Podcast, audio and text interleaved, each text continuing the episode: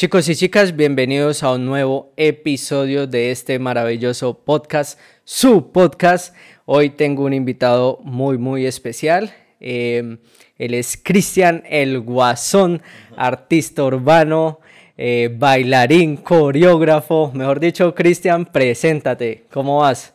Muy buen día, Jason. Gracias por la invitación. Me presento. Mi nombre es Cristian Paramo Girón. Pertenezco a varias agrupaciones de la ciudad eh, Área 89 Club, Breaking Escuela 89, que es mi escuela de breaking, eh, al Club Deportivo Área 89, a la Liga de Breaking del Tolima, Selección Breaking del Tolima, y pues hasta el Kings de Valle del Cauca. Gracias por la invitación, nuevamente repito, y aquí estamos. Ok, mi hermano, qué bacano. Con Cristian nos conocemos hace, hace muchos años porque juntos estudiamos en el SENA, estudiamos tecnología, estudiamos sistemas. Eh, eso fue, uy, hace como 10 años, ¿no? sí, ya una década. Eh, nos conocimos en el, en el SENA. Estudiamos eh, análisis y desarrollo de sistemas de información. Sí, sí. lo recuerdo, lastimosamente, pues digamos en el caso de nosotros, yo no me alcancé a graduar, pero compartimos mucho y de cierta manera sí fue de provecho para muchas cosas en la vida. Acá el compañero pues decidió seguir en ese camino y pues él ya veía que yo tenía aptitudes en la danza y pues con la cultura. Entonces, pues. desde, ahí comienza, como que, o sea, yo, yo sí veía que en el Sena tú bailabas y todo ese tema, pero, pero tú, ¿por qué iniciaste como en ese tema? bueno, bueno. ¿Desde dónde arrancaste? Ok, eh, mis inicios en el hip hop, en la cultura, fue en el tiempo de que pasé como mi adolescencia. Eh, a mis 18 años, tipo 2009 Em, en MTV daban un programa que se llamaba Barrio 19. En ese programa, como anteriormente no había YouTube, no, el internet pues no estaba como en su auge, eh, no había como cierta comunicación, lo que hacía MTV era transmitir eh, las tribus urbanas o digamos deportes extremos. Entonces yo en ese tiempo admiraba mucho el skateboarding entonces em, hubo un momento en el que en el, en el, programa presentaron bailarines y yo en ese momento quedé impactado, yo no sabía, yo, uy, ¿cómo se llama eso lo que están haciendo? ¿Qué es eso? Eso parece ninjas, como, y es un baile, o sea, eso fue para mí algo que, que cambió totalmente mi vida. Y después de ahí empecé yo a hacerlo solo en un parque. La gente pues pasaba, se burlaba como que ese niño que está haciendo y empuercándose en el pasto y y en los charcos como que se, se pela, ok, poco a poco fue llegando más personas y, y ya lo que ahorita lo tomé como una profesión. Benny, pero ¿y tú cómo hacías? ¿Veías los videos que del, del, televisor y copiabas? ¿Cómo hacías? Exacto, en, pues ese momento no había celular. me gusta esa pregunta porque en mi tiempo, pues, nosotros, yo tenía que esperar que volviera a salir alguien bailando. Ya mostraban, digamos, un grupo que se llama, que ahora sé que se llama Mortal Kombat, de Japón y ellos hacían un show también en crew, que crew pues en español es grupo. Y el colectivo era súper, súper dinámico, eh, eran un grupo que, o sea, ahí me mostraron que era como las piruetas, que era mm, la dificultad que tenía y el esfuerzo que tocaba hacer para lograr, digamos, los movimientos. Así me tocaba. Entonces, pues así. Esto, Parce, yo tengo una duda con eso y es que tú mencionabas, o sea, yo tenía como en referencia como breakdance, ¿no? Pero entonces tú mencionabas como que en alguna vez me mencionaste como que no, que es breaking o algo así, pero entonces ahí, weón, yo quedo perdido, o sea, no, no sé cómo cuáles son las diferencias. Eh, sí, es una muy buena pregunta ya que, eh, bueno, informalmente la gente la conoce como breakdance. Eh, sucede que en la, en la, década de los 90, eh, bueno, cuando empezaron a salir las películas como Beat Street, como Breaking, em, digamos, la gente no entendía el contexto de la danza. Entonces, por ejemplo, eh, el baile es breaking, y si lo digo breaking es romper, es como rock de, de, roca, de, de impacto, de, de, dificultad, o sea, como que yo impongo, ¿sí? Eh, entonces, en otros países se le, se le dio ese, o sea, se le incluyó el dance como para diferenciarlo de, lo, de, de los otros tipos de danza. Entonces, cuando tú dices break dance, entonces ya entiendes que es un baile de rompimiento o, bueno, de fuerza, y entonces ya se le da un poquito un contexto más creíble para la traducción en los otros países, en Rusia, en Europa, incluso acá en Latinoamérica. Entonces yo creo que es más eso, o sea, pues según lo que yo tengo entendido. Ok, ok, ven, y, y digamos el, el, el, el, hip hop, ¿no? y digamos los que, bueno, sí, los que cantan y todo eso, ¿qué tiene que ver con, con esto? Bueno, o sea, ¿es de la misma línea? Esto no, es solamente un podcast de, de, mi vida, sino también un podcast de, de crecimiento, eh, de, de aprendizaje. Bueno, el hip hop se compone de cuatro elementos, que es el breaking, el DJ, el MC y el graffiti. Esos cuatro elementos son los pilares, son más elementos, pero esos son, digamos, los que, los que revolucionan, digamos, los que eh, son los más eh, trabajados, los que representan más en el mundo. Entonces, por ejemplo, tú sabes que el breaking es lo que yo hago, un b-boy, una bigger. el DJ, pues el DJ del hip hop se lo regaló al mundo. Recuerda que el hip hop es un movimiento cultural de hace muchos años, donde tiene un contexto social, político, filosófico. Es más, hubo un tiempo que casi eso se volvió una religión. Eh, donde a partir de, de, estas expresiones artísticas se logró mm, eh, luchar por algunos derechos, eh, porque pues todavía aún se ve, pero en ese tiempo quizás en, en algunos países fue más difícil el, el recibimiento y la acogida de, de hispanos, de, de africanos em, y de otros tipos de, de culturas o, etnias o simplemente también por la indiferencia social. Entonces este, movimiento cambió el mundo y ahorita tú lo ves en comercio, digamos, eh, puedo decirlo de esta manera, otros subgéneros como el reggaetón o mm, géneros urbanos apropiaron los raps, pero realmente la esencia es entender los elementos. El MC, eh, como tú dices, los raperos, el MC es Master Ceremony. El MC es el encargado de animar los, las fiestas, los paris. Eso se veía antes, empezó haciendo rimas cortas, pero ya ahorita se volvió un, evolucionó para convertirse en una persona que crea líricas completas, donde tú ves que ya hacen canciones, donde ves que hacen colaboraciones con otros tipos de, de, de géneros musicales. El, de por sí el hip hop es muy abierto al jazz, al funk, porque pues de ahí proviene, de siempre de, de la música mm, de gente de color y, y, gente, lo puedo decir de esta manera humilde, que tocaban en lugares en los más incógnitos y de cierta manera también en los lugares eh, más poblados de, digámoslo así, de, de la ciudad. Y pues eh, el graffiti ya lo que tú ves es el escritor, que son digamos los que le dan vida al mundo a través del color, los stencils, los bombers, los, eh, las caligrafías, todos eh, los caracteres que son los mismos dibujos también representan mucho y pues hablan con, a través de la imagen y representan a través de una imagen lo que quieren decir, lo que sienten. Y ya pues hablando del mm, bueno, ya hablé del graffiti, del MC, el DJ. Como te decía, el DJ, el hip hop se lo regaló al mundo y ahorita tú escuchas que electrónica, eh, el house que ya viene de antes. Y los executions vienen de, de tiempo atrás, pero digamos el, el DJ, DJ DJ, sabe, o sea, el que, el que empieza sus bases entiende que vino del hip hop que lo hacían en los paris, en las parrilladas de barrio, o puede ser de pronto en, en, en eventos como tal. Y pues ya ahora evolucionó esto, ya de cierta manera anteriormente hacían eh, batallas entre ellos mismos, incluso hay un documental en Netflix que se llama creo que Get Down, también ahí mostraban, eh, perdón si me equivoco porque no, no recuerdo muy bien, eh, hacían las batallas de, de, de DJ.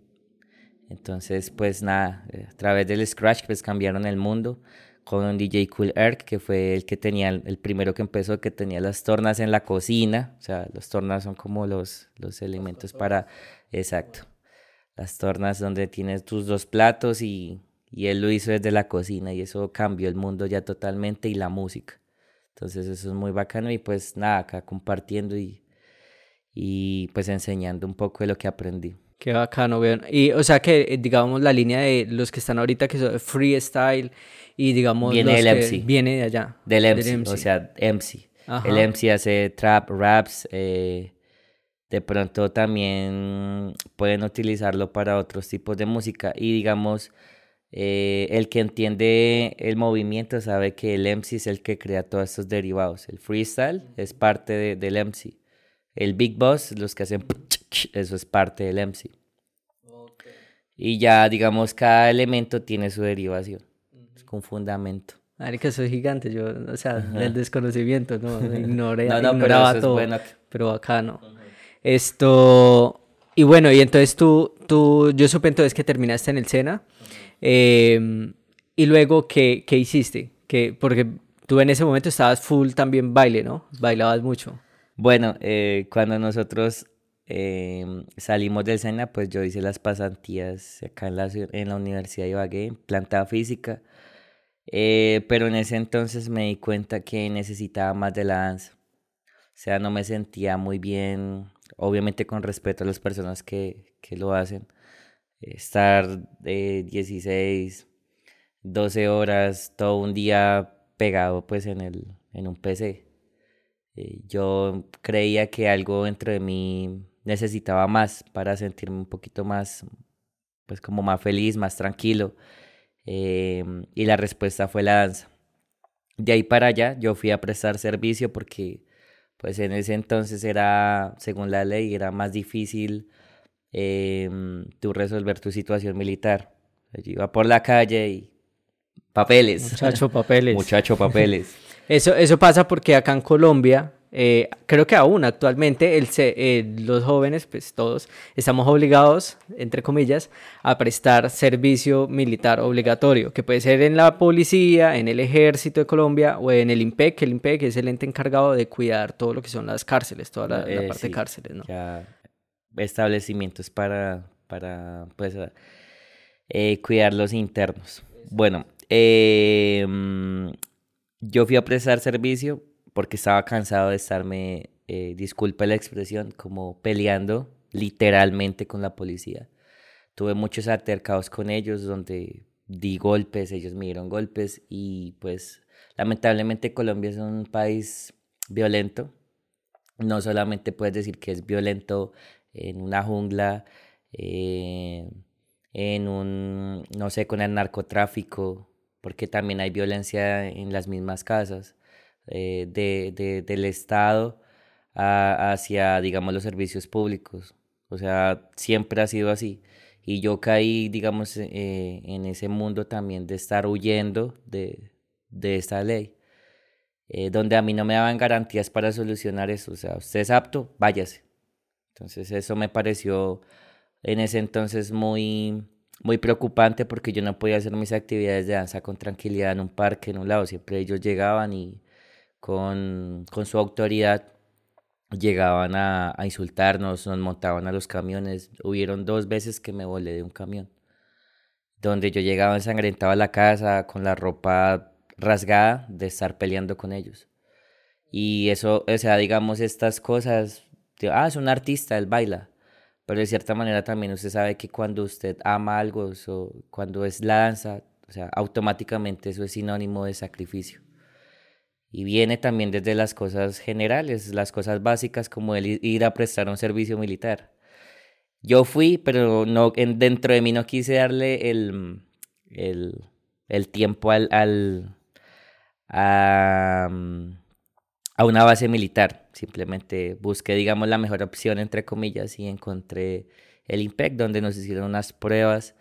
Pero hay algo que rescato muy bien de, esta, de, de este, y es que en el IMPEC aprendí mucho lo que fue la disciplina. Y nosotros veíamos 16 materias, donde en cada materia eh, enfatizaban mucho eh, el compromiso y la determinación para hacer las cosas. Yo creo que eso también formó de que yo quisiera hacer las escuelas, porque me enseñaron unos, unos tips, aprendí unas, unas pautas, em, incluso fui brigadier, que es como que una persona que le dan un distintivo para poder administrar el, el nuevo, el nuevo pelotón. Y, aprendí mucho a manejar masas. Eh, entonces también uno puede decir, no, pero es que eso es feo, pero recibí, digamos, una muy buena, una muy buena instrucción en cuanto a, a, ser practicante, eh, a ser instructor.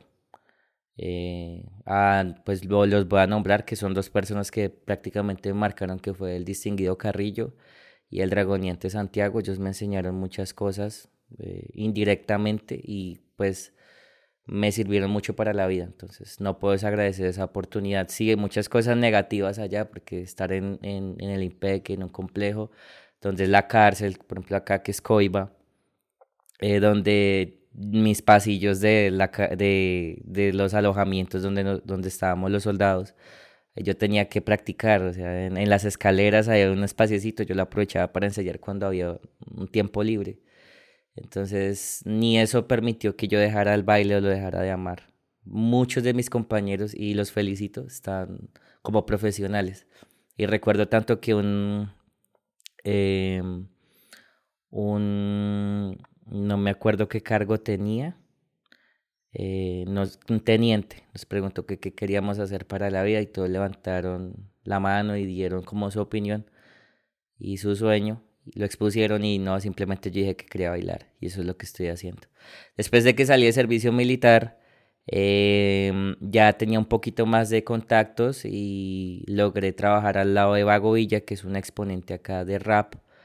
Em, me llevó hacia una fundación que se llamaba Ayara, que era nacional, donde tenía una ONG, donde tenía una organización muy bonita y proyectos muy, muy, muy de buenos hábitos para niños de escasos recursos del país. Y a través de la herramienta y a través del proyecto Hip Hoppers Cambiando el Mundo, me enviaron para allá, donde instruí aproximadamente más de, más de 200 niños con el breaking como herramienta y enfocado hacia los derechos. Entonces, digamos, me enviaron a, al Meta, me enviaron a, al Caqueta. En el Meta estuve en, ¿dónde? En Puerto Rico, que es prácticamente, me mandaron a Zona Roja, que es eh, llamado de esa manera, Zona Roja, porque pues literal había mucho enfrentamiento.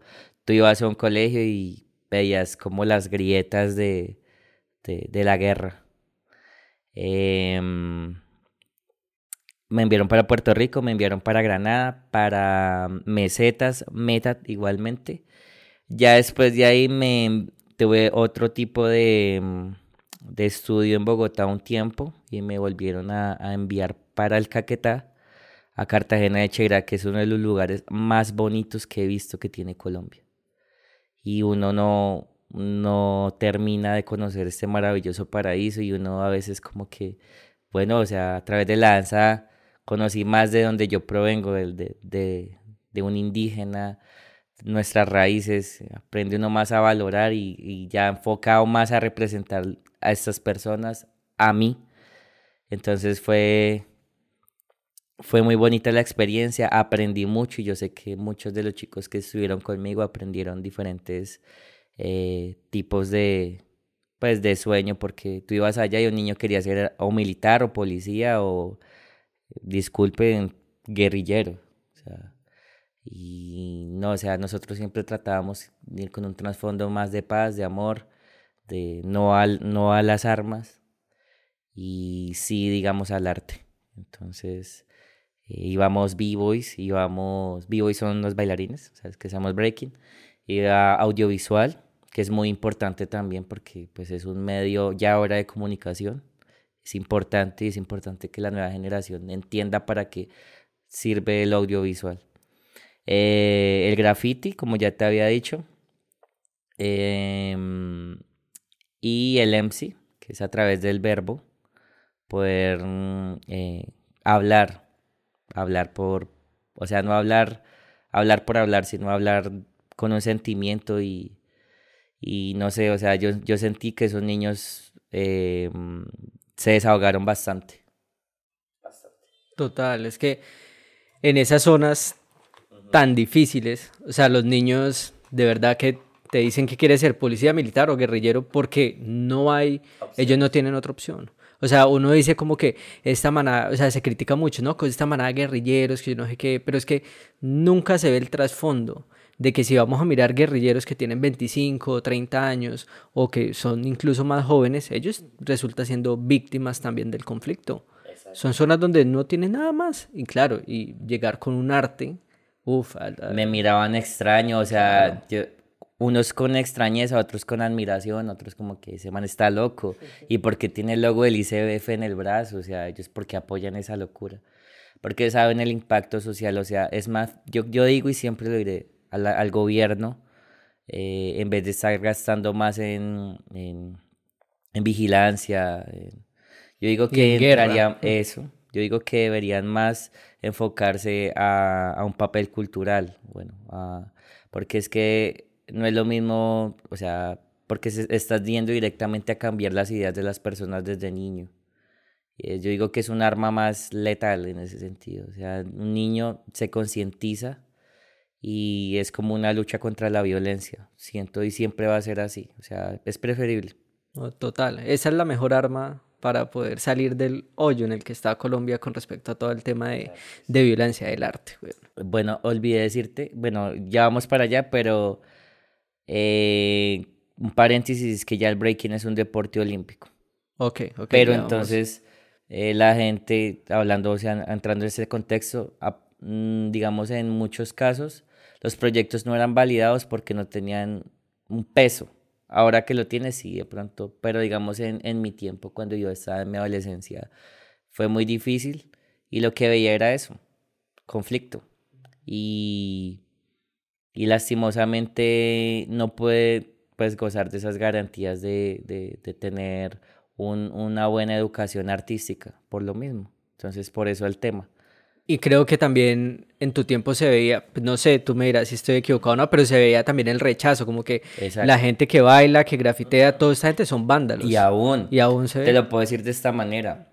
Yo tengo unos alumnos, pero hay muchos padres de familia que no comprenden y de pronto desconocen y me tildan de que soy ñero, que yo le enseño a los niños eh, a consumir eh, o que me los llevo a delinquir que aprendan eh, mañas.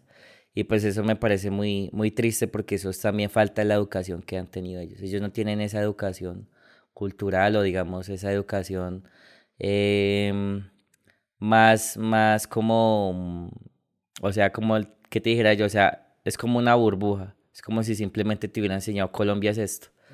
Colombia no puede hacer esto.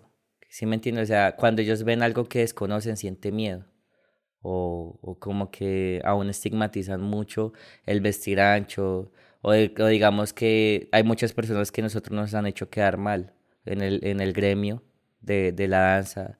O sea, tú, tú veías que los que no estaban enfocados llegaban, van a un ensayo. Eh, yo no tengo nada contra las personas que consumen, pero de pronto sí es maluco cuando tú vas a ensayar y sientes humo, así sea de cigarrillo tú te sientes ahogado como que, hey, disculpa, yo estoy ensayando, necesito tener aire para respirar bien. disculpa. Entonces, em, yo siento que también a través de estos proyectos y con las entidades eh, pudimos cambiar muchos pensamientos. Em, bueno, retornando, Después de que yo estuve viajando, conociendo... Bueno, espérame, espérame, antes de que, de que avances más, yo quería hacerte también otra, otra, otra pregunta de algo que me, que me voló la cabeza. Esto, me mencionabas que sufriste el tema, porque yo recuerdo que también lo sufrí, de cuando llegaban los camiones con el ejército, chino que veían por fuera, y eso era, hey, para el camión, no sé qué hace ahí, a mí me pasó una vez. Y eso fue como que llamaron a mis papás y llegaron, no, no, él, es menor de edad, porque yo era menor de edad, así que no, no podían llevarme, pero no lo van subiendo. Pero tú me dices que, y claro, obvio, por el arte que estabas ejerciendo, eh, te veías como un vándalo y vándalo para el camión. Entonces, ¿podrías contarme un poquito de la experiencia que viviste? Tranquilo, Porque y, y, es muy bueno también eh, tocar estos temas porque cuentan la realidad de un país. Eh, bueno, y todos acá los que puedan escuchar son testigos de esto. Disculpe. Eh, nada, una de esas ocasiones yo estaba ensayando con un amigo que también pertenece a la Liga de Breaking, que se llama Eduard Moya. eh, AKA. AKA es como nombrado, o bueno, Vivo y Gamo. Y estábamos ensayando en el parque Confenalco aquí de la ciudad de Ibagué, como una nueva. Y nada, se acercan estos sujetos y nos, eh, nos, nos, piden pues los papeles. Pues obviamente tú estás en el barrio, tú muchas veces no sales con los papeles, porque tú vas o para la tienda o sencillamente tienes un rato de esparcimiento. Ellos se acercaban siempre a los parques, donde había muchachos jugando fútbol, divirtiéndose después de tener una ardua semana, o sea trabajando, o sea estudiando. No, ellos llegaban y si no tenías tus papeles al día o no los tenías simplemente, eh, recurrían a la violencia, agarrarlo uno de la camiseta, empujarlo. A mí me hicieron caer, también yo tengo una operación y yo siento que también en parte de que yo haya tenido esa intervención, esa intervención quirúrgica fue también por el daño que recibí un día que yo me agarré a pelear con ellos. Y ellos me botaron al suelo y me amarraron las manos. Me, yo creo que era un dragoneante, llegó uno grande que daba órdenes. Y pues no hacían sino insultarme y gritaban que yo eran, ellos eran la ley. Entonces, em, pues es muy doloroso porque pues es, es, entendible que nosotros lleguemos a una etapa y que, que podamos como aportar hacia el país, pero no lo puede hacer también desde otros ámbitos, como por ejemplo el que escogí, desde el arte. Y no te dan esa opción de escoger, simplemente tú vas a hacer esto porque así lo dicta alguien, porque así lo dicta una, una constitución. Entonces, esa fue una vez de, y recuerdo que me montaron, yo llegué a... Mira cómo son, esta es una de las veces. ¿Eso fueron militares o policías militares? Yo fui al distrito, este que queda por Ancón.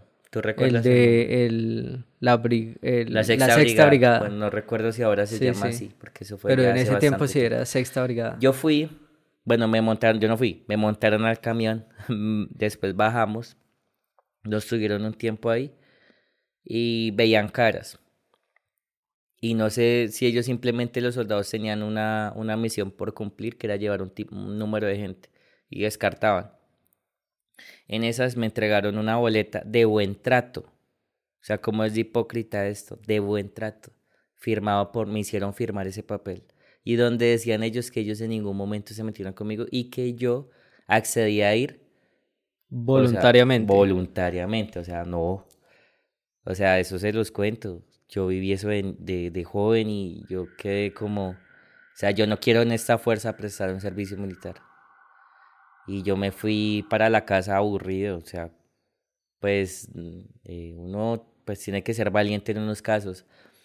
Y pues no sé, yo vengo de una generación donde si tú no te defendías en el colegio, pues de, defiéndase a golpes, así era en mi generación. Ahora pues de pronto ya se involucra más un psicólogo o digamos la educación abarca también hacia el respeto y eso es muy bonito porque cambiaron muchas cosas pero yo venía de esa época, pues obviamente yo me iba a defender de alguien que me hiciera daño físicamente, independientemente que fuera una, un, un, ente autoritario.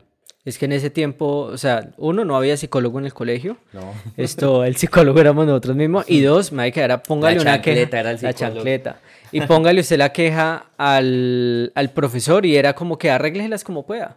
O si uno era medio fastidioso también, entonces era como que, ah, usted es fastidioso también, ¿de qué se viene a quejar acá?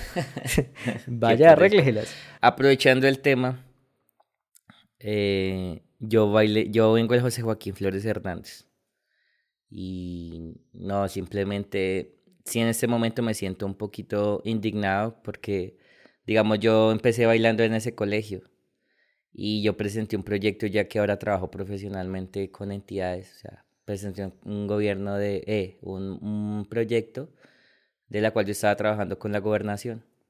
Ellos me aceptaron, pero pusieron condiciones. ellos no entienden aún que hay unos derechos humanos donde me estigmatizaban por, por, mi, por mis piercings, por mis tatuajes. No, tú vienes a dar la clase a los niños, pero vos sabes que, que no puedes entrar con eso. No, Exacto. Y lo digo acá y espero que por favor me escuchen ellos. Yo, no, yo nunca estuve de acuerdo con eso. Y agradezco a las profesoras que me ayudaron a entrar para ese proyecto porque ellas de infancia me vieron, digamos, las intenciones que yo tenía a través del arte, donde yo participaba en, en Isadas de Bandera, en, digamos, viernes culturales, en Gin Days. Era muy bonito, pero entonces vi que también cambió ese sistema y este rector que ahora está, la verdad, él, él nos apoyó de cierta manera al proyecto, pero me vi involucrado también en un tema porque no pude llegar a tiempo a dar una clase donde, digamos, mis chicos no nos dejaban ni siquiera entrar al colegio, tenían que entrar con un carnet, bueno, listo el carnet, y con el mismo uniforme. Digamos, si es un tema cultural, es, ellos tienen que estar abiertos también a, a estas cosas, o sea, eh, yo no les voy a enseñar una materia de más. Es también a, a, a entender que hay tipos y diversidades de, de raza, etnia, eh, culturas. Entonces, digamos, eso sí me, pues ese paréntesis lo hago porque siento que aún siguen estigmatizando lo que yo hago, tanto un militar hasta un profesor que está educado en una universidad. ¿Sí me entienden? Entonces, eh, ¿dónde está la educación que tanto ven? Sí. Y que yo, ahí la verdad, yo sí creo que un docente, para mí debería estar obligado a educarse y no, y no como que de primerazo estigmatizar.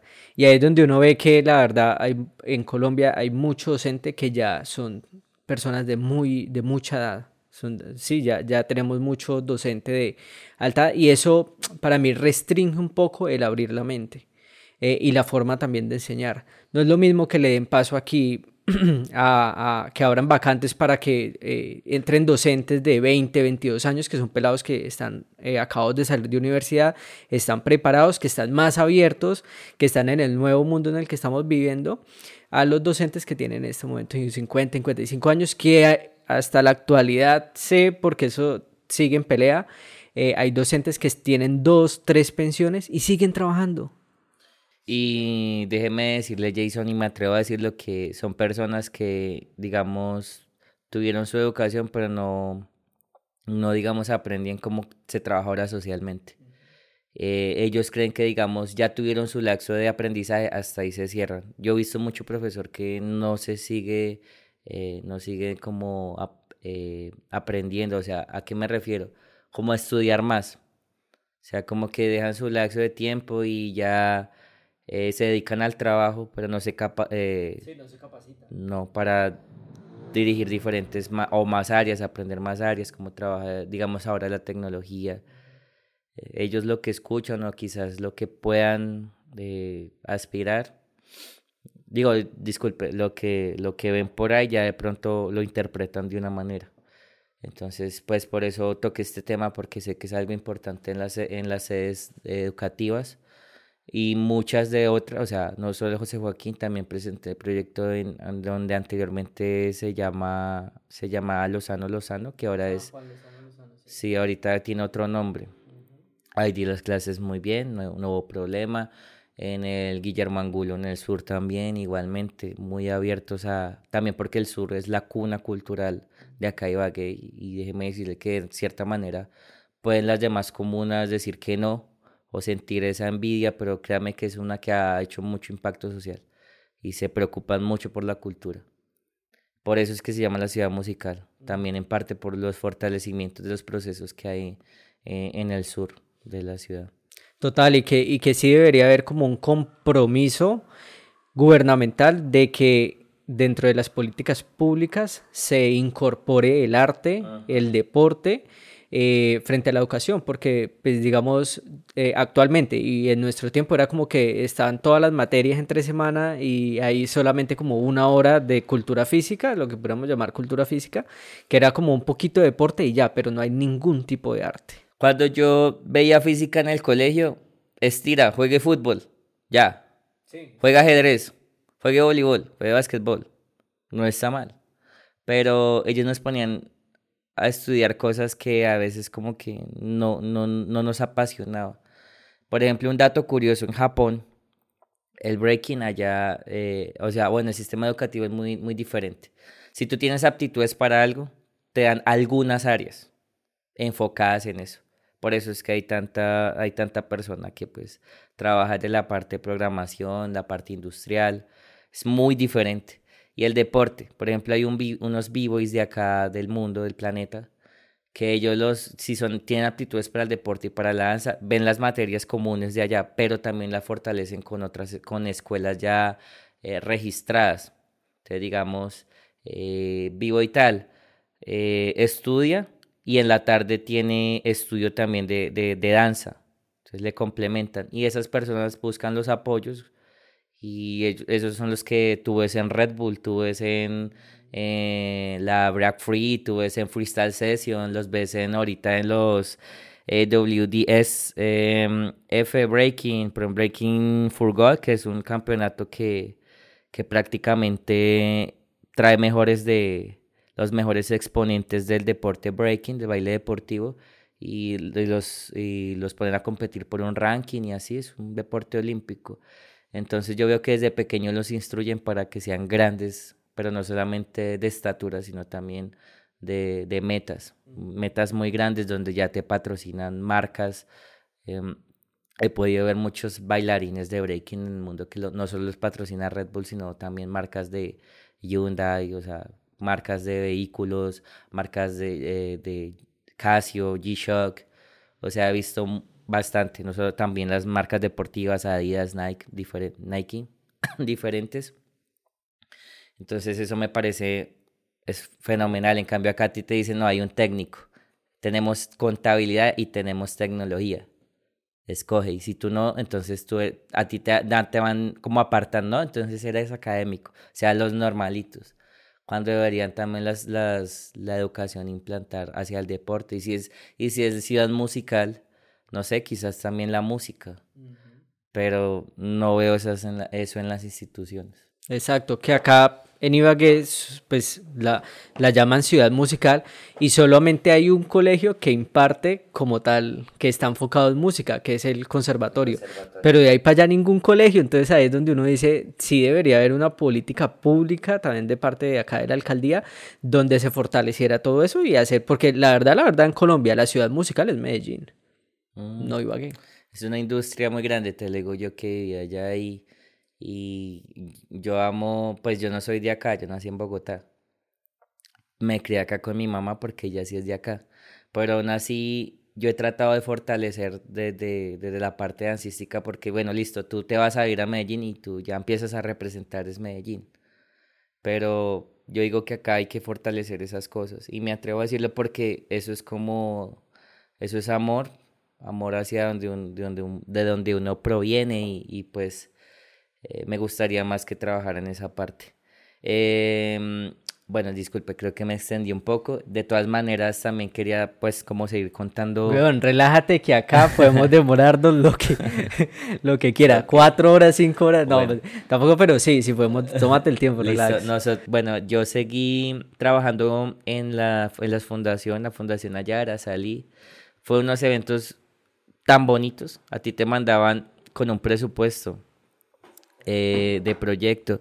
Y fue muy bonito porque nosotros teníamos la capacidad de llegar, impactar mm, nuestro, nuestras herramientas eh, con, un, con un buen escenario.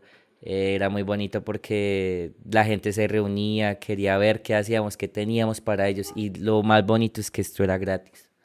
A mí me, me pagaban, pero, o sea, eso no se compara o sea, para mí, digamos, mi mayor pago fue esa experiencia que vivir en, que ir a viajar a esos lugares tan bonitos de Colombia y compartir con los niños, niñas y adolescentes de allá, con los profesores, con la señora de la tienda, con eh, los animalitos que habían allá. Pude conocer diversidad de animales que no hay acá en el Tolima.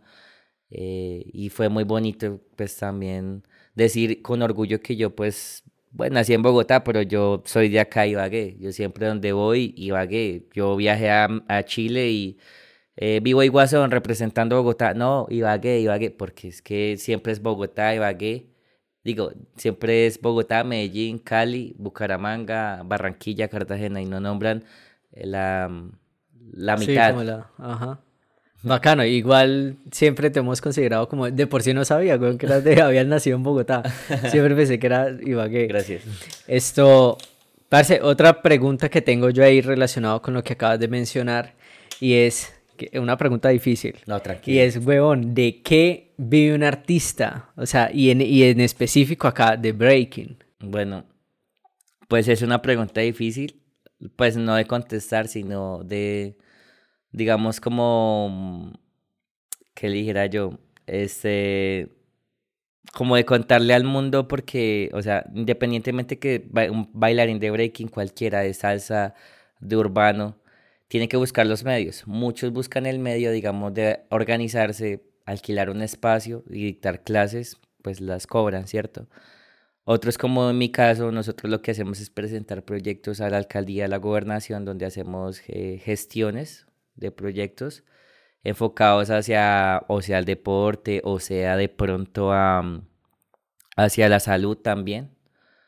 Por ejemplo, con la Secretaría de Salud también hemos tenido diferentes artistas donde hacemos trabajos, por ejemplo, hacemos presentaciones en diferentes zonas de la ciudad y, eh, y concientizamos a la gente, no sé, quizás de usar una mascarilla con lo que pasó ahorita de, de la pandemia. Entonces nosotros buscamos el medio. Em, afortunadamente cuando pues nosotros hacemos los proyectos tratamos de, de em, como mostrar por qué lo hacemos eh, y asimismo darle un valor, dignificar lo que nosotros hacemos. Entonces después de ahí pues ya tú tienes tu colchón y ahí te, te bandeas, pero pues es difícil. No es, o no es, es difícil, pero no es, no es imposible. Uno puede vivir de, de, del arte como tal, pero también sabiendo hacer las cosas. Y también, digamos, las, las personas que están en, en academias y eso, pues también los felicito porque ellos han logrado también muchas cosas grandes. Eh, por ejemplo, hay un grupo ahorita en Turquía, por ejemplo, eh, de, del gremio de nosotros, digamos, o bueno, de, de los breaky, de los street dance, porque también quiero hacer esa diferencia. Hay urbano y hay streets. Nosotros somos streets, los que hacemos breaking. Urbano ya, digamos, se relaciona más con los géneros más comunes, más NPC que tú ves de, de, la, de, de cualquier, el reggaetón, que el, el afrodance. Entonces, digamos, el breaking ya es un poquito más de esencia. Mm, digamos, ese gremio se ha tenido la oportunidad de viajar a otros países. Por ejemplo, mi amigo Pitu One, que vive incluso en ese sector de donde estamos haciendo este podcast, que vive acá, que vive acá por el cerca del éxito eh, o por la Perrota Fur, digámoslo así. Eh, él viajó a, a, Eslovaquia, a Holanda, y estuvo con otro que se llama Juan, Chowan, a.k.a. Chowan, de, de acá del sur. Estuvieron en, en, ese evento que se llama la IB, que es eh, eh, Evento Vivo International. Entonces estuvieron ahí representando Colombia, les fue muy bien y, y pues ellos lo pudieron hacer con recursos suyos y pues también de diferentes proyectos y gestiones que se han realizado. Entonces cuando tú me haces esa pregunta, es posible, pero hay que tener fuerza en el corazón. Y si a ti no te apoyan, busca otro lado. Pero si tú te quedas esperando, no, pues ya no hay nada, pues no hay nada. Y así es que toca en este gremio. Hay básicamente que rebuscarse. Exacto. Pero se puede, se puede. Se puede, se puede. Eh, bueno, yo vi también que tú estuviste entonces en, en, en, Perú, en Chile, creo que estuviste como compitiendo o algo así, no sí, sé, sí. cuéntame bueno, la experiencia. Incluso iba para esa parte, después de, de, de compartir en esos proyectos, yo dejé un, un dinero y con mi amigo Pitugua nos aventuramos a viajar y nos encontramos con diferentes b-boys de, del país y otro okay, de Argentina. Eh, entonces, espérame, espérame un segundo. Ustedes dos dijeron, yo pensé que de pronto el viaje había sido como los llevaron allá a participar algo. No, ustedes dijeron, hey, men, ¿qué vamos a hacer? Viajemos. No, no, Pitu ya había viajado una vez a Ecuador y estuvo un tiempo. Ok. Con Vivo y Rolo, que eran de mi crew. Bueno, Pitu ahora es del crew.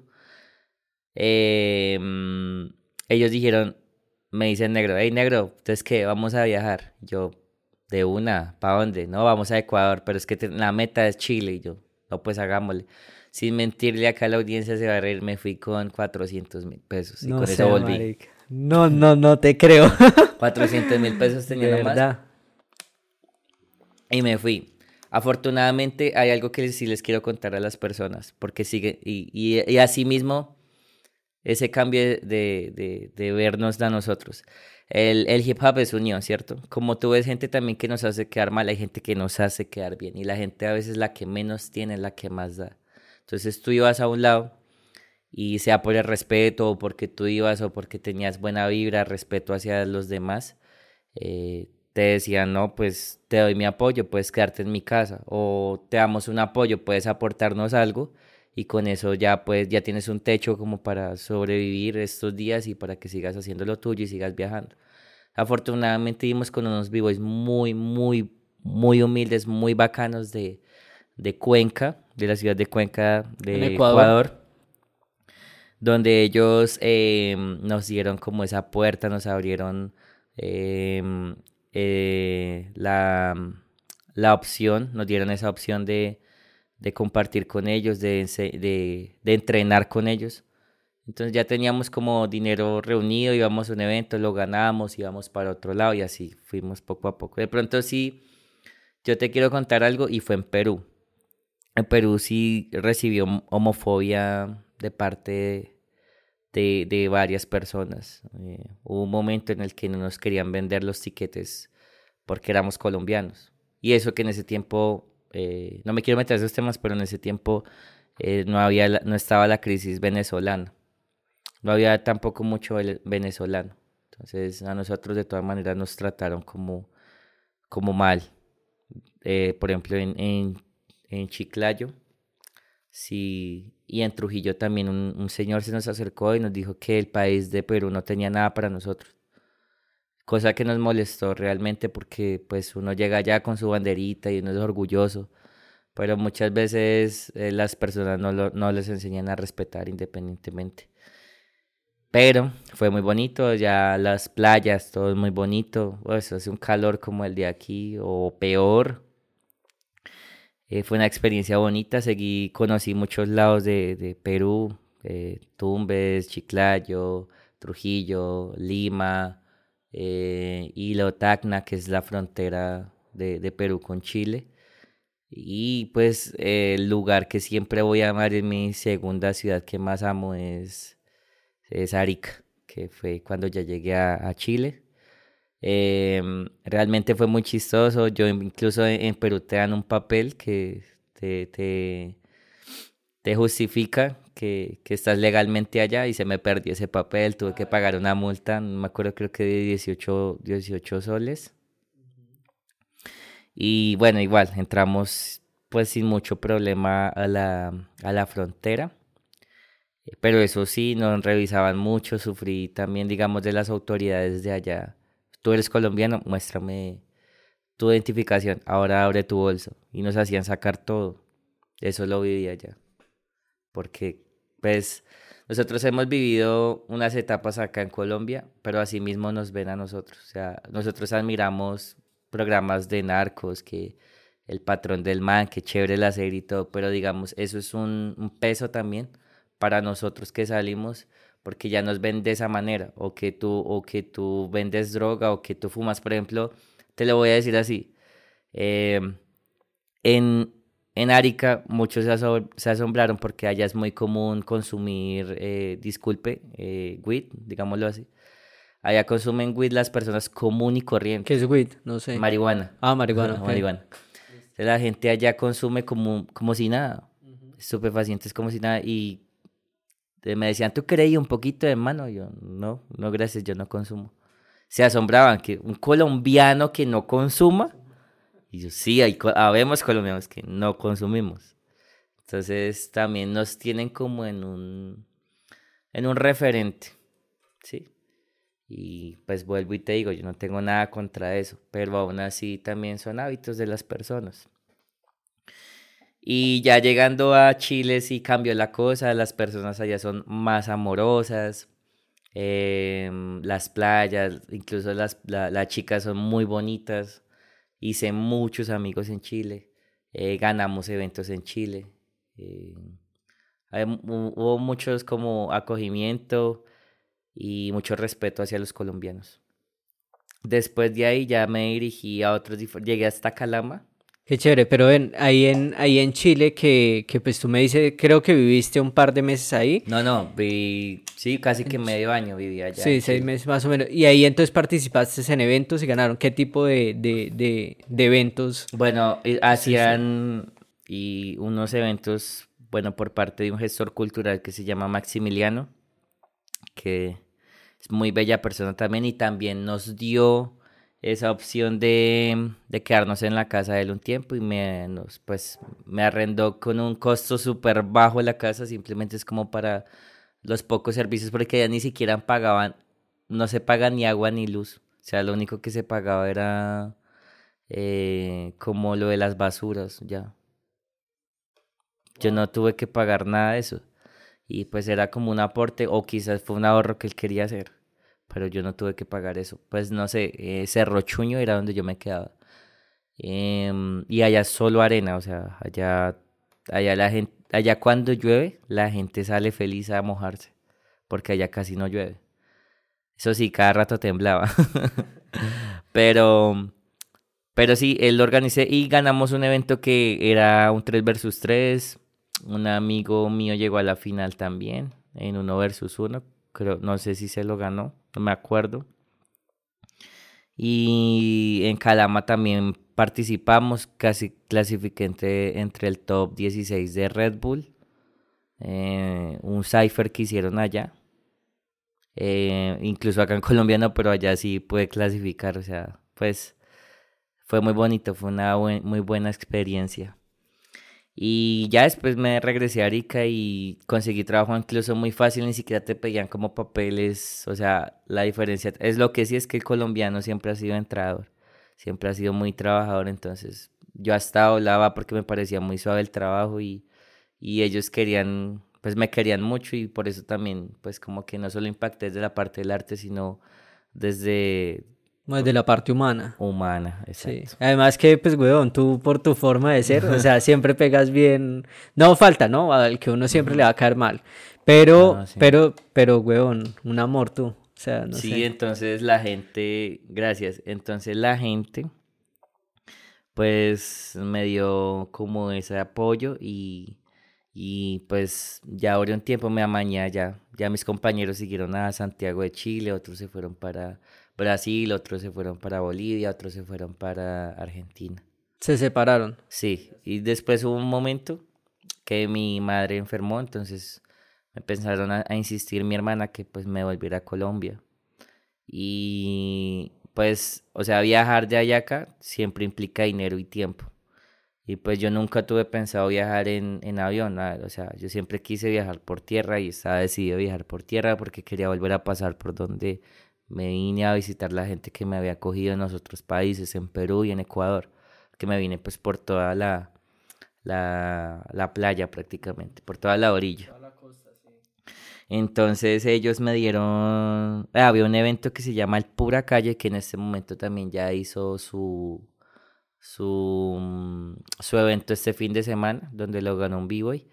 Y pues eh, les cuento a las personas que ese evento se hizo una articulación con el de acá que nosotros hacemos que se llama Armate de Arte, que es un evento que hacemos, eh, que hacemos anualmente. Invitamos artistas internacionales y nacionales para competir, para juzgar y, talleres de acá. El acá mismo en Ibagué lo hacen. Sí, el año pasado lo hicimos en el complejo deportivo de la 42, en la zona de luchas, ahí donde está construido. Y ya lo otro lo hicimos, eh, los otros los hemos hecho en, al frente de la gobernación, otros en el panóptico, otros eh, incluso uno acá en el éxito hace muchos años. Pero que le empezamos a meter más la mano a nosotros los bailarines de B-Boys, empezamos a organizarnos más, porque pues va enfocado hacia el, hacia el breaking. Eh, ya hace como cinco años.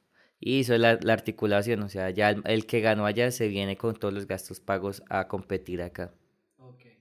Y hemos hecho, y hemos traído gente de Red Bull, eh, que por ejemplo trajimos a Vivo y Alvin, que digamos nosotros hicimos el fin, eh, un domingo hicimos el evento, el otro fin de semana, disculpa, lo hicimos en, el otro fin de semana, él se acaba de presentar en, en New York, en el final de, del 2022 Red Bull.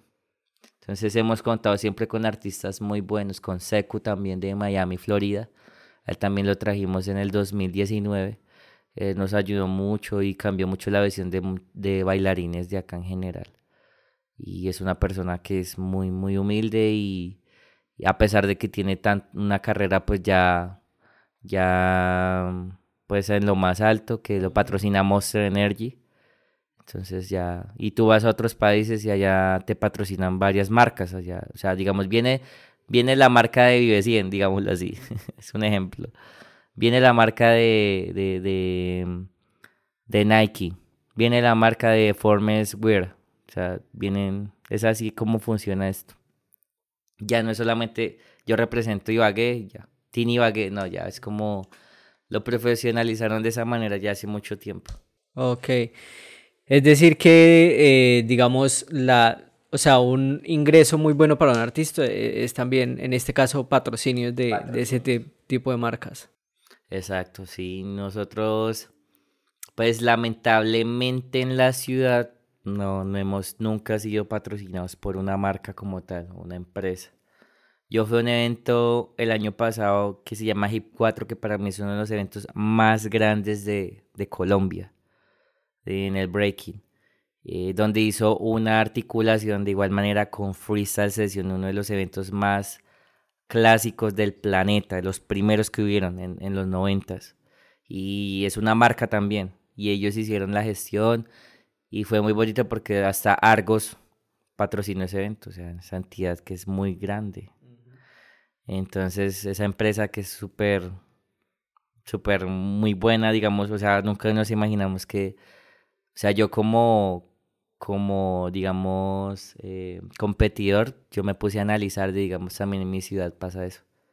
No existen esas empresas que, que quieran articularse con nosotros, porque aún nos estigmatizan o porque creen que no pueden sacar el provecho de nosotros.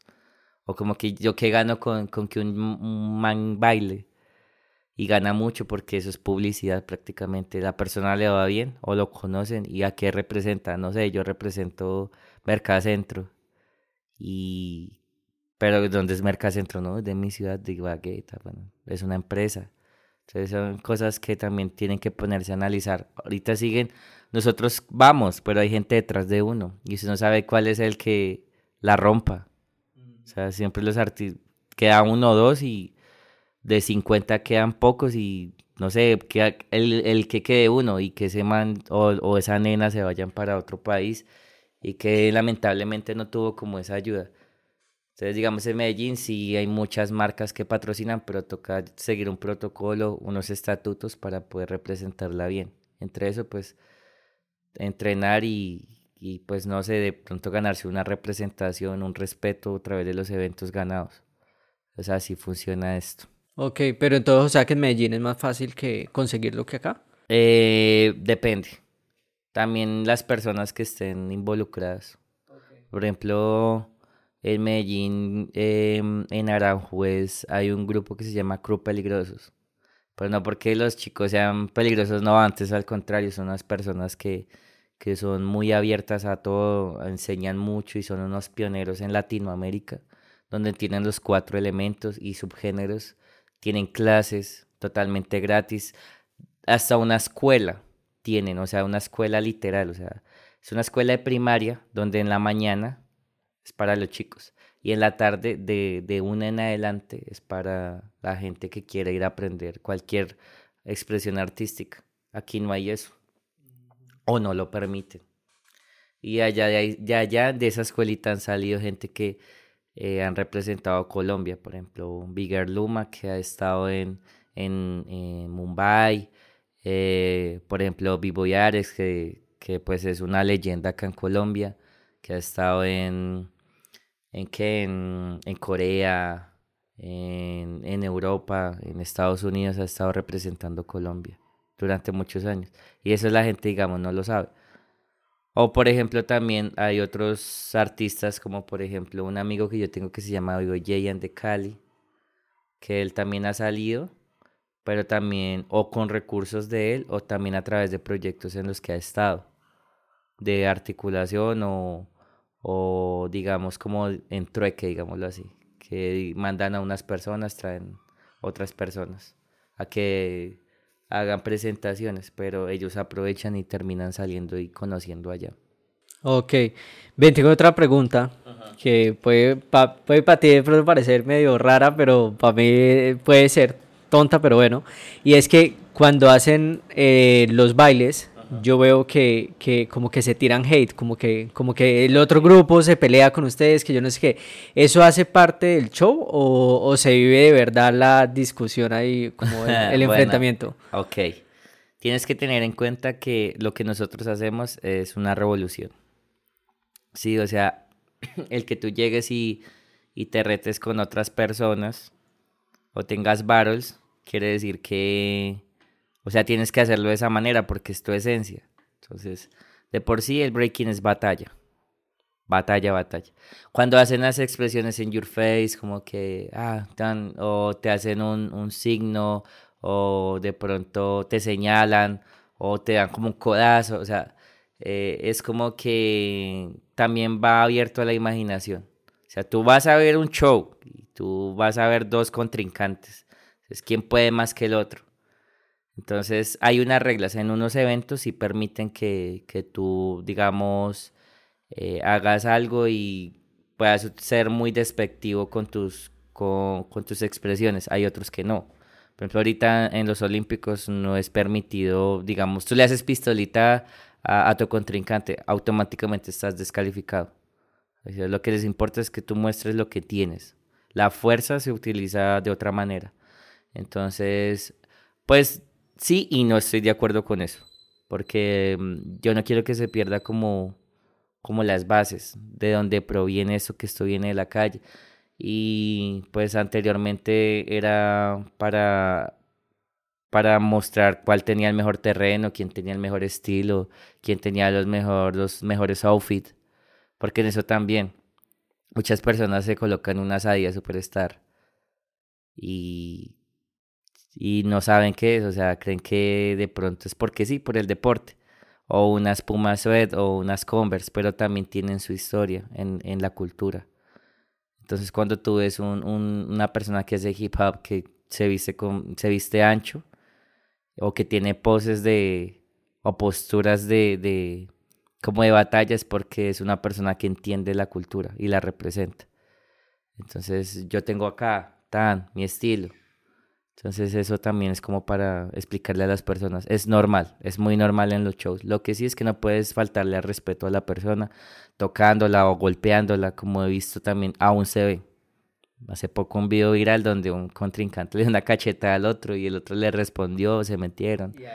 Se, sí, se paró. Yo, yo he pasado por esas cosas. A mí me pasó en Ecuador también.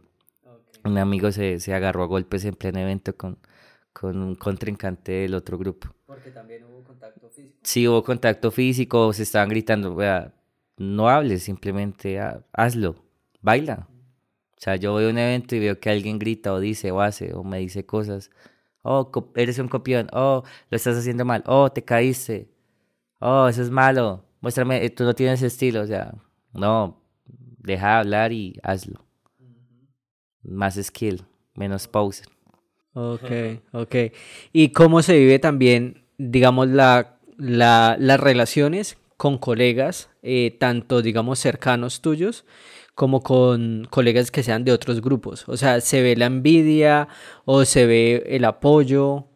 Eh, realmente nosotros ya pasamos por esa época mm, en la que en la que nosotros pues teníamos como esa competitividad nosotros ya ahora tenemos un, un diferentes pues como metas y, entendimos en un tiempo que ya la ya el mejor método de nosotros en que nosotros nos fuera bien era apoyándonos los unos a los otros. Empezó como una competitividad, porque nosotros que la comuna 9 versus la comuna 7 que estaban bailando y que quién era el mejor. Eh, pero entonces nosotros decidimos eh, dejar como esas diferencias atrás y empezar a trabajar en equipo. Y por eso también decidimos eh, articularnos legalmente con, con el breaking en, en, el INDRI, con diferentes entidades o trabajar eh, con la gobernación y que nos vieran como algo organizado y eh, apoyar el evento del Armate de Arte, pues para que se dieran cuenta que, que, que queríamos hacer algo. Y, y pues ya eso ya sucedió hace un tiempo, pero ya ahorita no se ve mucho. Quizás de pronto la nueva generación en algunas academias o si he visto de pronto un, un roce de, de, diferentes eh, organizaciones, pero, pero pues ya todo bien. No creo que ya ahora tengan como ese problema. Ok, ok. Esto, y tú, entonces después de que llegaste de Chile y te volviste otra vez para acá, para la ciudad, tú creo que tienes como una escuela, una fundación. No, tengo, es un, es un proceso y lo decidí hacer gratis. ¿Por qué? Porque pues en la edad que yo empecé a, a ver, eh, bueno, a ver el breaking como, como algo que quería hacer, no tuvimos esa persona que nos instruyera, entonces tuvimos lesiones en mi caso yo me lastimé el cuello porque no sabía cómo apoyarme, empecé a girar sin unas bases, o sea, no tenía fuerza y eh, me lesioné los hombros, la espalda. Entonces, eh, pues aparte de yo trabajar con la gobernación en diferentes proyectos, pues decidí tener como mi proceso porque eh, son niños del barrio y yo crecí al igual que ellos con sueños y metas. Entonces, fue, es muy bonito eh, instruir y pues dejar un legado porque esa es la misión que tenemos todos los que hacemos hip hop. Algunos no la entienden, pero, pero sí es, es, es bonito hacerla prevalecer. Y, y yo digo que esta nueva generación tiene mucho para dar, mucho potencial y no podemos dejar caer la cultura en la ciudad. Hablo de la ciudad, porque pues en el país está bien normal, o sea, pues, pero uno tiene que preocuparse por lo de uno. Sí, hay que empezar por acá. Porque muchos saben que Medellín ya está chévere, ya está bien hecha, pero em, en Medellín ya está, pues ya está constituida, así. En, ciudades pequeñas es más difícil. Entonces nosotros lo que buscamos es eso, tener los procesos, involucrarlos y, enseñarles cómo concursar, cómo participar, cómo eh, conocer diferentes artistas, b de la, de la escena, biggers. Entonces es muy, muy bonito eso. Pero entonces lo que tú registraste, que acabas de mencionar que registraste en el IMDRI, es precisamente como, o sea, que, que, registraron como tal. No, no, simplemente eh, es como cuando una persona dicta clases de fútbol, ¿sí? Que hacen los interclubes, sea, es la misma dinámica. Pero pasa algo, aquí ya hay un, una organización nacional. Entonces, si tú cumples con esos requisitos, puedes participar en los eventos nacionales olímpicos. Entonces es como requisitos y también pues como para fortalecer, eh, fortalecer el deporte de la ciudad. Entonces eh, pues varios, varias entidades pues han visto que esto es viable, o sea, o tiene salidas y pues es muy inclusivo y pues ya es muy llamativo. Entonces por eso pues de cierta manera dicen no, sí de una y ya que se ve que es un deporte olímpico, démosles de una de la vale el apoyo. Bueno, o sea que el, el, registro, digamos, en el INDRI y todo eso te permite entonces ya, pues básicamente de, de, de con los chicos con los que tú eh, practicas, pues participar de todo el tema de eventos nacionales. Es un soporte súper eh, favorable para todos los, los, los, que hacemos, pues, deporte olímpico. O bueno, los que hacemos baile deportivo. y, y, digamos, en Ibagué solamente... Eh, eh, entrenan, digamos, donde tú estás en el barrio o también hay más barrios pues yo tengo que contar algo y es que recuerda que yo te comenté que hasta hace no mucho empezamos lo de los clubes y lo de la selección de Breaking del Tolima. Llevamos eh, en dos años de gestión, pero también súmale a eso la pandemia. Nos tuvo súper quietos. O sea, un año en el que no tocamos el tema por lo mismo. Porque no, no había recursos ni tampoco había la, la actividad de gestión. Todos estábamos en casa. Entonces nosotros lo que buscamos fue, em, después de que pasó la pandemia y ya las cosas se estaban arreglando, ya empezamos a tocar puertas y a organizarnos pues eh, con el papeleo, eh, ingresando las personas. De todas maneras, en este, en este momento sabemos de que tenemos que volver a hacer el, eh, la convocatoria. ya cada uno también tiene su proceso. Entonces es bonito porque ya, ya van a haber, digamos, más, más organización, va a haber más, más gente que va a participar. Entonces, como por ejemplo en, en, Medellín, en Medellín es el INDER, acá es el INDRI. Entonces, pues es un soporte deportivo bastante bueno para que nosotros nos, nos, nos apoyen más el proceso y podamos hacer algo más organizado. Yo vi que, yo vi por redes que ustedes recibieron como una certificación de Naciones Unidas o algo así. Ah, sí, sí, así es. Eh, la UNAT.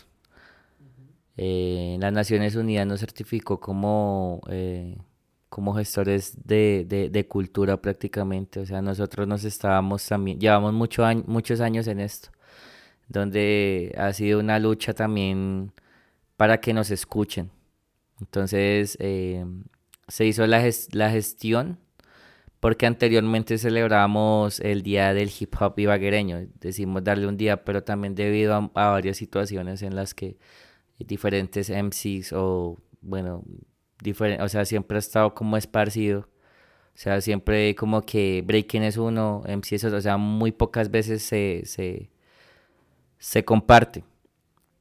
Aunque pues normal, o sea, puede que esté hablando de más porque también he visto que hay muchos, muchos amigos de, por ejemplo, también yo me hablo mucho con un grafitero que se llama Cloud de la ciudad, con Panda.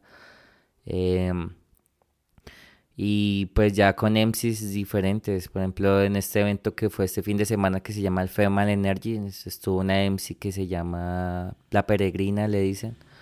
Y pues, o sea, son como muy pocos los que se conectan con los demás elementos. O sea, también por falta de pronto de, de, educación referente al hip hop como tal, que es unión.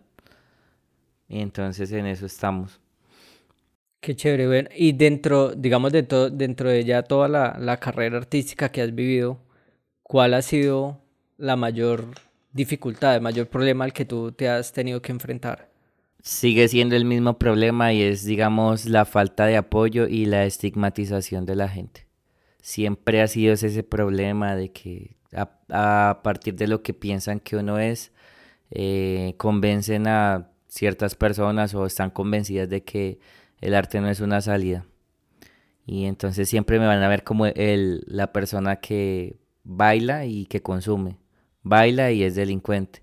Baila y viste feo siempre ha sido así, siempre ha sido de los colegios, de la misma comunidad, de, de tu misma casa. O sea, en mi caso, mi mamá no le gusta como yo visto.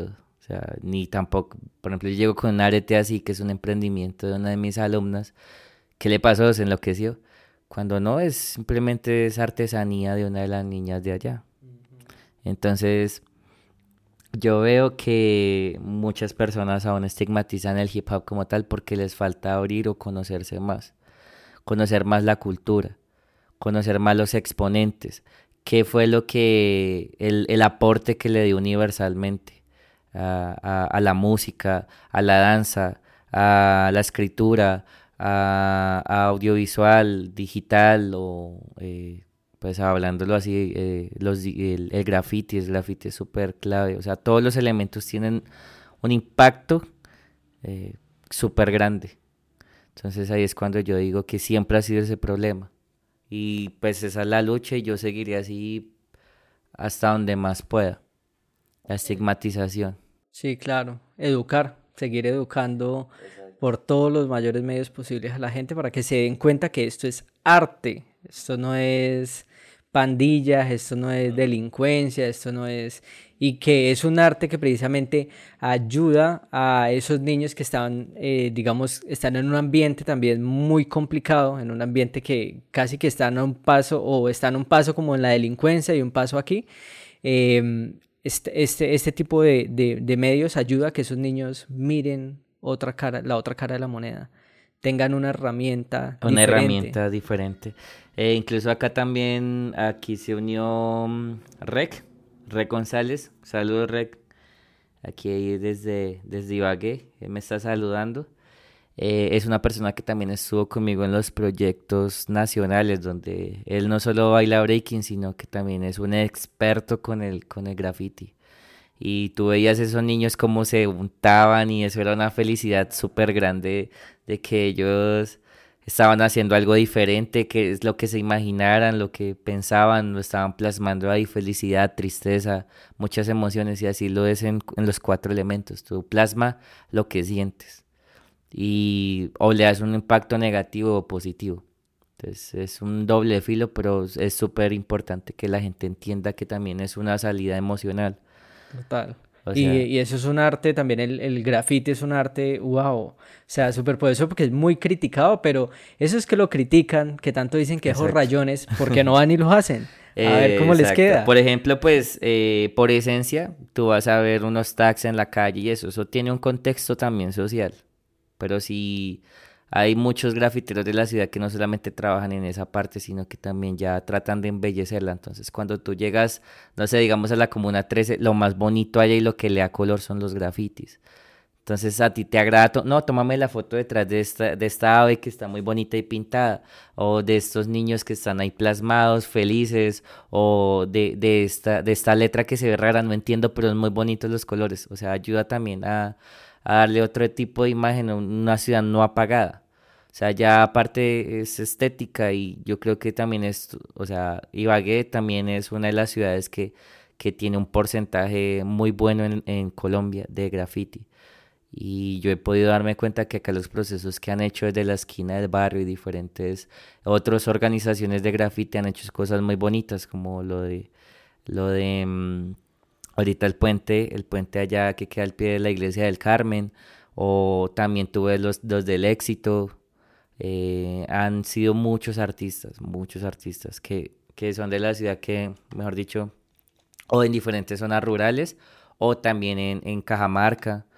Yo he visto también el trabajo de mis compañeros muy bueno, muy, muy bacano. Es muy agradable llegar a esos sitios y toparse con, con no solo lo natural, sino como también lo, lo, lo imaginativo, no sé, o sea, como que me transmite y es como si estuviera en ese ambiente de jungla o bueno, que nos representa a nosotros. Entonces es muy bonito los caracteres en ese sentido. Caracteres son los dibujos. Ok, ok, qué bacano, vean. Esto, ¿qué viene? ¿Qué viene para ti ahora?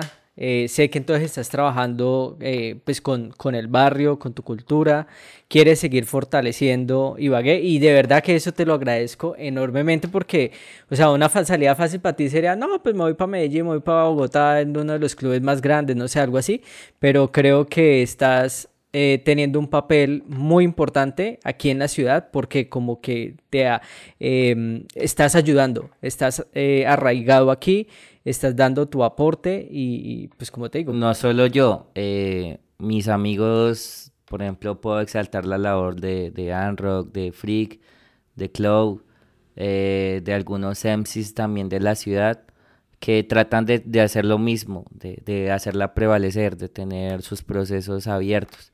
Entonces, sí, yo pienso seguir, pienso seguir eh, independientemente también de la estigmatización de la gente.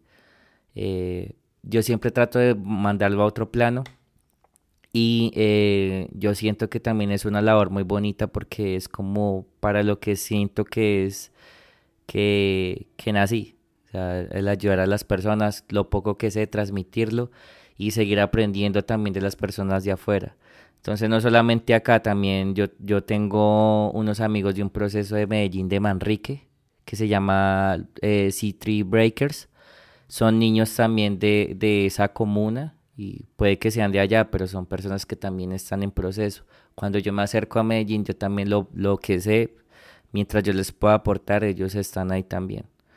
Y, y, yo trato de hacer como esa articulación con, con, los míos y con esos niños, porque, o sea, puede que sea regionalmente apartado, sí, pero eso no quiere decir que no sea de la misma cultura o la misma representación, todos buscamos como un sueño y yo, pues no sé, de cierta manera me surgió ese sueño de que alguno de, de, de mi crew o alguno de, de mi descendencia cultural pueda cumplir, digamos, acabar lo que siempre nosotros hemos querido y la idea es fortalecer entonces yo aprovecho también como para contarte que acá en la ciudad hay muchos procesos, sean pagos o no, son procesos.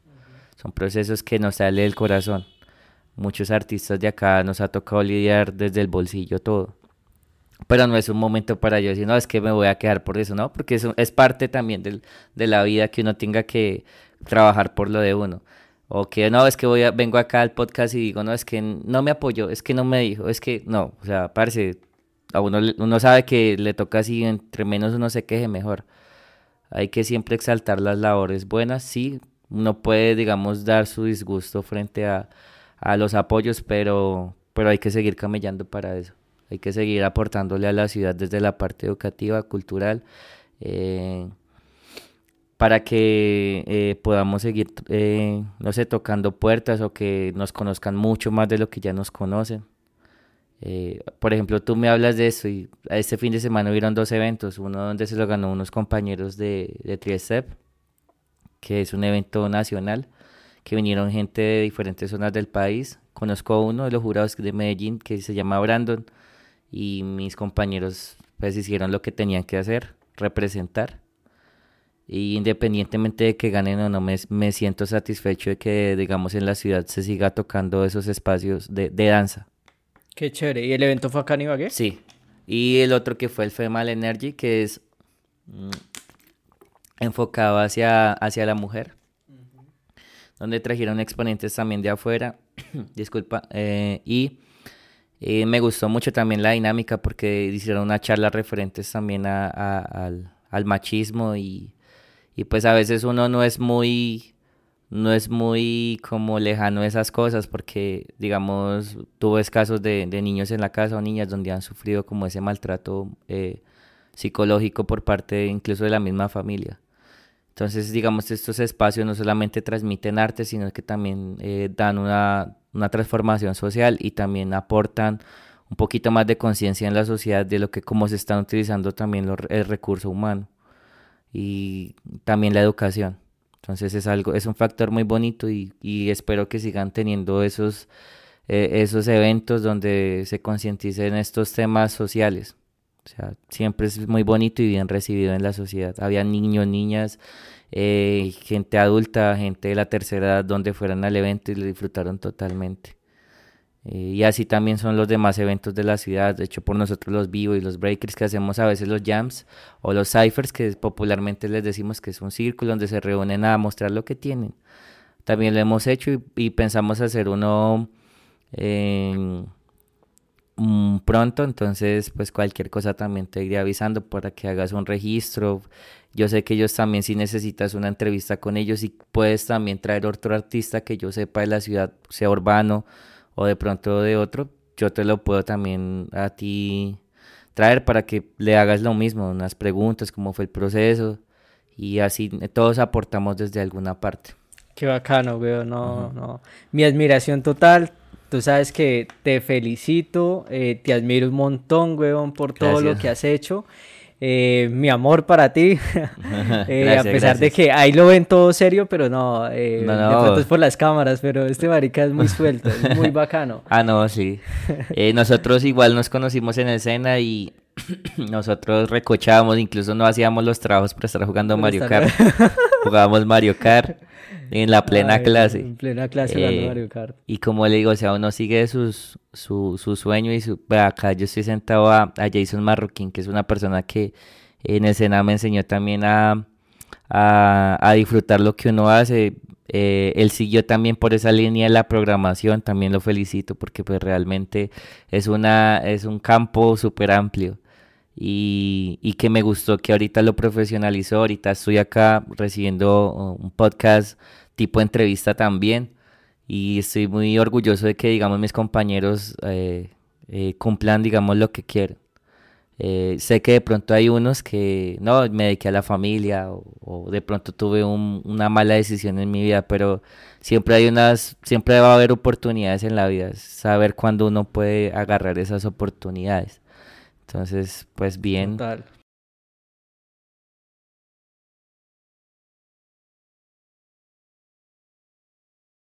No, pues eh, antes que nada agradecer, pues según mis creencias a Dios, a, a las personas que de pronto aún están trabajando, disculpa, estoy seco. Dale, no, no, tranquilo, tranquilo. Que aún estén, que quieren seguir trabajando y que no dejen de seguirlo haciendo en cuanto a los procesos de la ciudad. Porque es algo que, que la gente de pronto no valora o de pronto no, no, no conoce no conoce ese impacto de salir a otro país, de, de comer una comida distinta, de hablar una lengua distinta. Eh, quizás se, se, cierran en esa burbuja de que es Ibagué ya y yo no salgo, ¿no? O sea, Ibagué tiene muchas cosas para dar, pero también tiene muchas cosas para recibir de la gente de afuera. Tú lo sabes que tú has viajado por Colombia. Yo alcancé a viajar fuera del país, pero fue, em, fue muy bonito. O sea, pues yo trato de no hablar de lo negativo, pero digamos en cuanto a lo positivo fue muy, muy, muy, muy recíproco de las personas. O sea, yo recibí amor, aportaba amor. Eh, las personas fueron muy bonitas conmigo, los b-boys especialmente, las mamás de los b-boys qué personas tan, hasta incluso de la gente de la calle. Entonces, eso es como, o sea, el hip hop lo crearon prácticamente la gente humilde, pero también hay gente que es adinerada que vive de esto. Y yo pienso que en la ciudad, entre más nosotros tengamos educación cultural en cuanto a lo que hacemos, mejor. En cuanto más tú tengas eh, hambre de, de, aprendizaje, mejor. Y en cuanto el ego no, no se te suba tanto, mejor. Eh, de igual manera, yo amo mis, mis, mis, mis amigos y todo, pero también hay muchos que, que hablan por hablar y dicen que hacen, pero no lo hacen. O, o camuflan su, su, proceso. O camuflan que en la, en la mañana se comieron un arroz y, digo, en la medio de un arroz y un huevo y dicen que no, yo tengo muchas cosas y, y yo soy grande es por esto, porque tengo cosas, ¿no? O sea, la idea es como siempre prevalecer y, y representar de donde uno viene tener en cuenta de dónde uno viene y no darle pena decir de dónde proviene, sí. Entonces es eso y pues yo creo que... Ser auténticos y yo creo que es tarea de todos como darle visibilidad a Ibagué. Tú ya que estuviste por fuera de, de, de, de Colombia, eh, yo también estuve por fuera un tiempo y siempre es como que, eh, ¿de dónde son? De Colombia, sí, pero ¿de qué ciudad? ¿Bogotá? Eh, no, oh, no, no, Ibagué, pues ¿qué es eso? Y a mí me preguntan si era de Medellín, de una. Ey, venga, y usted ha ido, usted es del barrio de, de Pablo Escobar. O no, no, o sea, no, yo vengo de Ibagué donde comemos tamal, lechona. ¿Qué es eso? No, pues es, consiste en hacerlo de esta manera. La gastronomía de mi, de mi ciudad es muy bonita, me gustaría que algún día la conocieran. Uno se toma ese atrevimiento de, de, invitar a las personas y créame que uno saliendo hace unos buenos contactos. La gente cuando venía acá dicen, no, es que Ibagué es... Por ejemplo, tuvimos hace poco a Vivo Jensar, es un alemán, y él, eh, pues yo no, no manejo muy, muy totalmente el inglés, pero aún así entiendo. Y pude entablar la comunicación con él y él me decía que Ibagué le parecía muy bonito, que era pequeño, pero que era muy acogedor, que las personas eran muy, muy sonrientes, me decía. Entonces, a pesar de que los temas que toqué ahorita de, de, violencia y todo, las, la gente sigue sonriendo y eso es lo importante. Y eso es lo que tú tienes que dar para el mundo independientemente Ibagué. Sí, yo hago lo mismo. Yo también como que a donde voy, eh, de viaje, etcétera, como que vayan a Ibagué, conozcan Ibagué. Conozcan Ibagué. Por favor. Esto, no, weón, muchas gracias. Muchas gracias por tu tiempo, por tu presencia, por todo lo que, lo que nos aportaste el día de hoy. Eh, sigan, ah, ve, yo tengo una pregunta antes de terminar. ¿Por qué Guasón? Nunca te lo pregunté. Ah, ok. ¿Por qué Guasón? bueno, eh, el seudónimo de Guasón eh, fue desde el colegio. Cuando tú me viste en la etapa del Sena fue, digamos, como, como ya, ya estaba como madurando un poquito mi comportamiento, pero yo fui una persona pues como muy, muy alegre, muy sonriente, muy cansona, utilicemos esa etiqueta. Y yo hacía unas diabluras en el colegio, incluso alcancé a, con mis compañeros a, quemar el salón ahí jugando, ¿no? O sea, literal, quemar con fuego. O sea, un tablero, no, eso fue una cosa de locos. Eh, no, no, a mí siempre me decían guasón porque yo, bueno, por mi sonrisa y porque eh, hacía, digamos, las travesuras y no se daban cuenta. La gente no se da cuenta que yo hacía eso. No, usted es el mero guasón, o sea, es el mero villano acá en el salón. Y empezaron a decirme así, guasón, guasón, guasón. Entonces ya como que, bueno, ya, ya quedé como guasón vivo. De pronto, artísticamente hablando, he utilizado ese avatar o ese nombre para las battles. A veces trato de ser gracioso, expresar mucho. he tenido que aprender mucho interpretación y entender las battles, porque digamos en una batalla el que mejor hable es el que más gana, o sea, el que sepa y entienda eh, no solamente los, los foundations, sino también eh, para qué están hechos y cómo utilizarlos, cómo utilizarlos con una persona que tiene más o menos experiencia. Entonces hay que siempre estar a la par y, buscar su fuerza interior a través de la interpretación o, u otro tipo de, de, método para ser auténtico, ser único. Entonces Guasón, no solo el colegio, sino Guasón en las batallas, pero soy cristian en mi casa, soy cristian mientras voy en el bus, soy cristiana cuando me piden los papeles, pero la mayoría del tiempo soy Guasón. Ok, qué chévere, qué chévere. Eh, síganlo en las redes sociales. ¿Cómo son tus redes sociales? Eh, bueno, por Instagram, que es la que más uso, Guasón Vivo en 89. El 89 viene porque soy de, de Área 89 aún. Okay. eh, Guasón Vivo 89. Y tengo mi escuela que es Breaking Escuela 89. También la pueden seguir, es una escuela nueva, el nuevo proceso que comenzó este año. Y pueden también, digamos, seguir em, otras redes sociales. igual las comparto, se las comparto para que las pongas en, las, en, las, descripciones. Para que también puedas seguir esos y apoyar esos procesos. De una, de una. No, eh, muchas gracias por todo. Eh, despídete. Bueno, no siendo más, aquí les habló Vivo y Guasón de la ciudad de Ibagué, representando Colombia. Y nos vemos en otro. Chicos y chicas, muchas gracias por su tiempo. Eh, yo creo que me tocó decirlo. Por favor, suscríbanse, suscríbanse, denle click a la campanita y comenten si les ha gustado, si quieren saber algo acerca de Cristian, del Guasón, si les interesa en algún otro tema. Por si les interesa ingresar al proceso. Si quieren ingresar, escríbanos, escríbanle a Cristian, ahí está el Instagram de él. Cualquier persona que esté interesada, que quiera aprender mucho más de esto de una. Recuerde que los talleres son gratis en la ciudad. De igual manera, simplemente es tener como la, intención de hacer algo con eso. Pues no perder el tiempo, sino enfocarse a la danza como tal. Exacto. Entonces, todos bienvenidos. Muchas gracias y adiós. Gracias. Acá.